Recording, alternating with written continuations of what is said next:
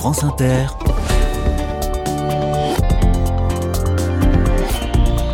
Dorothée Barba. Bonjour à toutes, bonjour à tous. L'aube était pleine de promesses, je n'ai pas été déçue. Je vous ai fait découvrir toute la semaine des initiatives qui méritent la lumière dans l'aube, à Troyes et dans ses environs. L'étudiante en design de 20 ans qui a inventé une serrure pour les personnes dont les mains tremblent est l'un de mes coups, de cœur de la semaine. Tout comme le cinéma Utopia à Pont-Sainte-Marie, le cinoche le plus écolo de France. Les émissions précédentes, bien entendu, sont disponibles en podcast. Aujourd'hui, on termine avec des couches lavables. Non, n'ayez pas peur, ça va bien se passer, comme disait l'autre. Et puisque l'Aube est une terre de champagne, on va parler aussi dans un instant de Bulle Solidaire, une parcelle viticole dont les revenus sont versés à des associations et des ONG. Enfin, on ouvrira le, le magazine Village, qui s'intéresse dans son nouveau numéro aux librairies à la campagne, commerce essentiel, ça va sans dire. Voilà le programme, soyez les bienvenus. Carnet de campagne, le journal des solutions. Des couches lavables pour les bébés disponibles à la location. Voilà une idée étonnante. C'est le service que propose une entreprise basée dans l'Aube, baptisée Coco Couche. La cofondatrice est au bout du fil. Bonjour Gwenaëlle Cuisin. Bonjour. Vous habitez à Troyes, vous avez trois enfants et comme souvent c'est à partir de votre situation personnelle hein, qu'est née l'idée de cette entreprise. Le déclencheur fut familial? C'est exactement ça. Tout simplement, on, a, on est devenu parents il y a dix ans. On a regardé ce qu'il y avait euh, comme couche et franchement, c'était compliqué de, de, de trouver euh, que choisir, comment choisir. On avait complètement laissé tomber. Et puis à l'aube euh, de l'agrandissement de notre famille, on s'y est repenché et il y avait beaucoup plus de modèles, il y avait beaucoup plus de choses, mais encore une fois, ça semblait assez compliqué. Et on s'est rendu compte qu'on n'était pas les seuls et que bien souvent, euh, rien qu'à l'étape de la recherche, euh, les parents laissaient complètement tomber. Donc ils laissaient tomber les couches lavables et passaient au jetable. Rien que l'idée. Mmh. Exactement. Ils essayaient même pas en fait, hein, comme ça nous était arrivé pour notre premier enfant. Et donc, on s'est dit qu'il y avait vraiment quelque chose à faire parce que la volonté d'utiliser couche lavables, il y avait quand même beaucoup de parents, il y avait même des professionnels de la petite enfance qui voulaient les utiliser, mais ne savaient pas comment s'y prendre, quel modèle choisir, comment les entretenir. Et donc est né euh, Coco Couche dans l'idée de, de, de, rendre les couches lavables accessibles au plus grand nombre et euh, de les rendre euh, les plus simples possibles à l'utilisation. Alors je parlais de location à l'instant. Quel est le principe de Coco Couche? On peut utiliser des couches lavables mais sans avoir à les laver soi-même, c'est ça? Alors, il y a plusieurs types de location. Il y a la location simple, qui est la location où les parents ou, professionnels vont laver eux-mêmes les couches. Et puis, il y a la location avec l'option lavage qui est sur notre secteur où euh, notre équipe s'occupe de livrer les couches propres prêtes à l'utilisation euh, aux familles ou aux structures plusieurs fois par semaine et récupère les salles. Et nous, on les passe en blanchisserie euh, et ainsi de suite. Donc ça, c'est pour Troyes et l'agglomération de Troyes, hein, tout ce qui est lavage. Exactement. Mais alors, quel est l'intérêt de louer une couche plutôt que de l'acheter? Alors, le premier intérêt est que le modèle que nous louons a plusieurs tailles. On change de taille, comme pour les couches jetables. Et donc, ça évite de racheter à chaque fois le matériel, sachant que sur les petites tailles, ils les utilisent euh, vraiment pas longtemps. Sur la taille S, parfois, ça va être un mois, un mois et demi. C'est quand même plus simple pour les parents. C'est un abonnement mensuel, donc ça permet d'essayer en se disant j'essaye, si ça marche tant mieux, si ça me plaît pas, ben c'est pas grave, j'aurais mm. juste loué un mois. Ça permet également euh, d'avoir un, un, accompagnement personnalisé. C'est-à-dire que si une famille va choisir des absorbants en matière microfibre et puis en fait ça leur plaît pas, ils n'ont pas à racheter quoi que ce soit. Ils ont juste à envoyer un SMS, euh, Alex, Gwen ou, qui que ce soit euh, dans l'équipe. Est-ce qu'on peut euh, avoir des absorbants en coton ou notre bébé a, a tel eczéma, etc. On a besoin de telle matière et nous on est là pour les aider. On a un petit atelier de couture qui est intégré à l'entreprise euh, même si on n'est pas des grands couturiers. Euh, et on essaye de fabriquer sur mesure pour chaque enfant, si besoin, euh, on le fait. Votre service est à destination des particuliers et des professionnels, hein, notamment les crèches. Exactement. C'est un vrai travail d'équipe, c'est une vraie volonté pour eux de passer en couche lavable et que leur choix ne passe pas inaperçu parce qu'on a une structure euh, cette année où on a fait le calcul sur la première année, grâce à l'utilisation des couches lavables, ils ont évité 1,9 tonnes de déchets. Oui, c'est pas rien. À cela s'ajoute le fait que vos couches euh, sont fabriquées en France. Oui, c'était un choix euh, évident pour nous, choisir une marque française, mais ça, pas seulement une marque avec une fabrication française, avec la possibilité de faire un SAV sur les couches, c'est-à-dire qu'aujourd'hui, euh, sur les couches que nous avons choisies, si un scratch est défaillant, on peut faire changer uniquement le scratch. Donc sa durée de vie est plus longue et on rentre dans un vrai modèle d'économie circulaire. C'est en fait il y a trois piliers sur la couche lavable.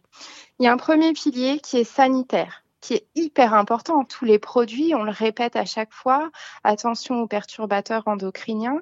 Donc c'est le premier pilier qui est sanitaire. Le deuxième, il est écologique dans le sens où on réduit ses déchets. Et le troisième, il est économique, dans le sens où c'est moins cher d'utiliser des couches lavables. Mais en plus, quand on prend des couches lavables qui ont été fabriquées en France, on est fier de faire travailler une entreprise française, des ateliers de couture français. C'est pas que pour nous. On travaille tous ensemble, on est tous partenaires et on garde cet aspect humain de l'entrepreneuriat. Les couches lavables représentent une infime proportion hein, des couches utilisées pour les bébés en France, 3 à 4% seulement, je crois. Qu'est-ce que vous avez envie de dire aux parents qui hésitent à franchir le pas du lavable plutôt que du jetable? Ben, J'ai tout simplement envie de les rassurer, de leur dire que ce ne sont que des couches. Euh, souvent, ce qui fait peur entre guillemets aux parents, c'est euh, le lavage. Mais en soi, on a une phrase euh, avec Alexandre où on leur dit souvent, on est désolé de vous apprendre qu'avec un, bébé qui arrive, il y aura fatalement plus de lessive et que finalement, nous qui avons un, un préado, on a quand même moins de lessive avec les couches lavables qu'avec un préado qui change souvent de vêtements. qui fait trop de sport et ça se dépense un peu. Je vois bien. Exactement.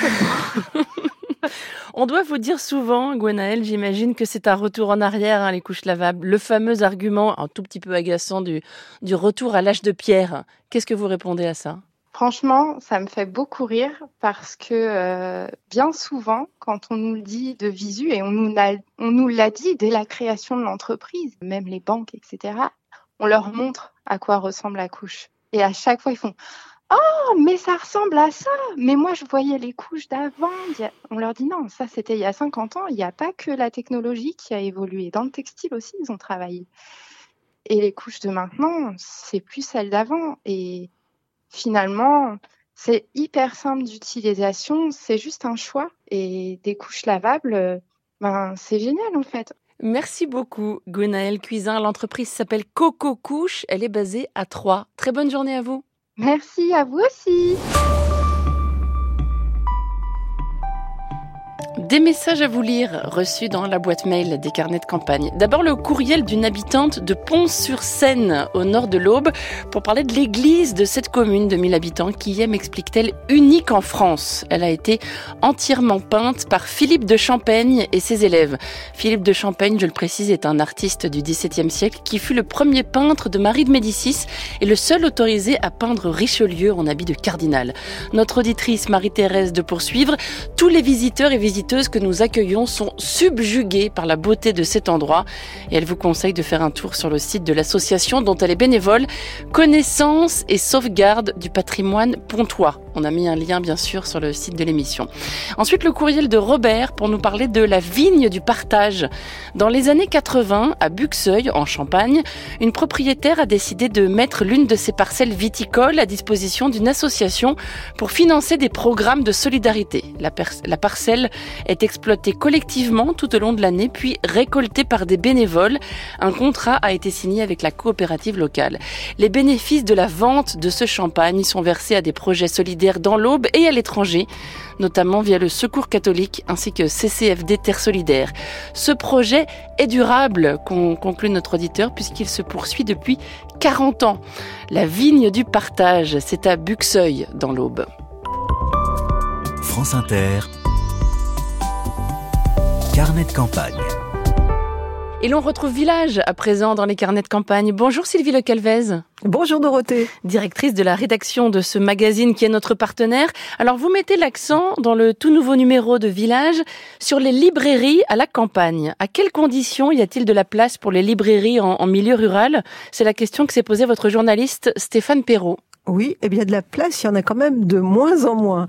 Euh, on a fait effectivement ce dossier parce que c'est un commerce essentiel. C'est comme mmh. ça qu'on l'appelait pendant la, la, crise sanitaire, euh, qu'on l'appelle aussi toujours. C'est intéressant parce que effectivement la plupart des, des, librairies qui ont été créées ces derniers temps, euh, la moitié hein, des créations, c'est pas rien, hein, ont été dans des communes de moins de 20 000 habitants. Donc euh, toutes les grandes villes étant déjà très dotées, toutes les créations, enfin la moitié des créations ont, ont lieu surtout dans des espaces de petites villes ou de tissu rural.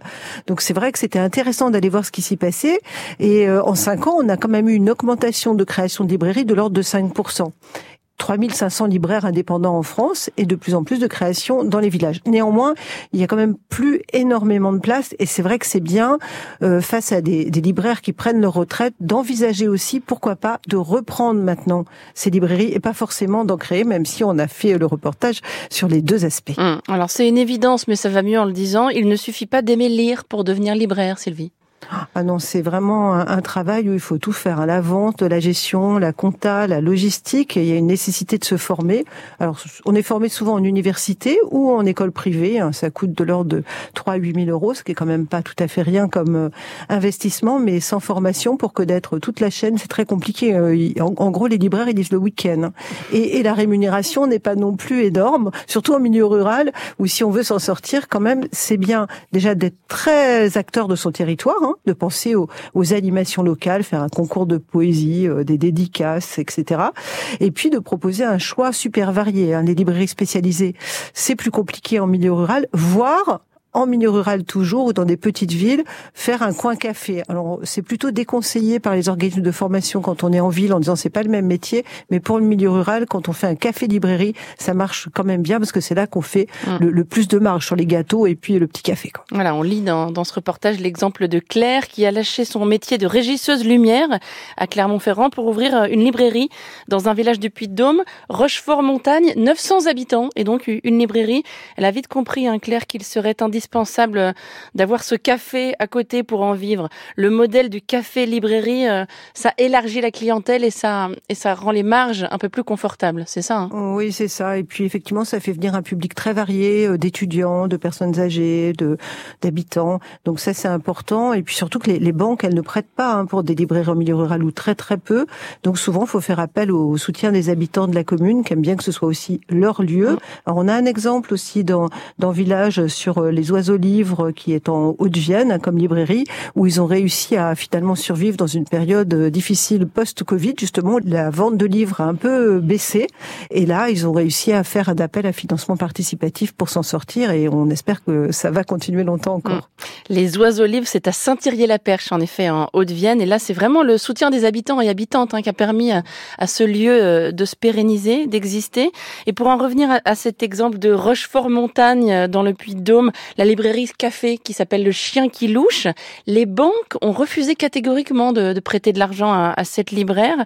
On considère en France que c'est l'un des commerces les moins rentables, c'est ça? Oui, oui, oui, c'est vrai que c'est très peu rentable. Hein. La marge, elle est de, de 35% euh, pour, sur chaque livre. On pourrait se dire c'est c'est beaucoup, mais les charges fixes aussi sont importantes, la gestion des stocks et, et le, le, salaire euh, moyen d'un libraire, euh, c'est à peine au-dessus du SMIC quand, quand ça marche. Hein. Mm. Donc c'est vrai que c'est peu rémunérateur. Les en la matière sont précieuses, hein, ces clubs d'investisseurs euh, et investisseuses solidaires. Tout à fait, ça peut être effectivement des cigales ou du financement participatif d'une autre nature, mais euh, en tout cas, l'implication des habitants dans les, librairies locales est souvent déterminant pour assurer leur, euh, leur survie. Si on va commander en plus son livre sur n'importe quelle plateforme internet, ça fera pas vivre non plus son, son libraire localement et c'est important à prendre en compte si on veut qu'il continue d'être là et de vous conseiller parce que l'avantage d'un libraire indépendant, c'est qu'il vous conseille quand vous ne savez pas trop quoi lire. Mm. Par exemple, à l'approche euh, des fêtes de fin d'année. Librairie rurale des commerces essentiels, c'est à lire dans le nouveau numéro de Village, le numéro d'hiver 2023. Merci beaucoup Sylvie Le Calvez. Merci beaucoup Dorothée. À très bientôt dans les carnets. À bientôt. Et je rappelle que le Cher et la Nièvre sont au programme des prémices de 2024 dans les carnets. On commencera l'année du côté de Bourges et de Nevers. N'hésitez pas à me signaler un par courriel des gens géniaux ou des initiatives réjouissantes dans ces départements. Le Cher et la Nièvre. Merci à Sophie Hoffman avec qui je prépare cette émission tous les jours ainsi qu'à Paola Collin et Alex Autinois pour la technique.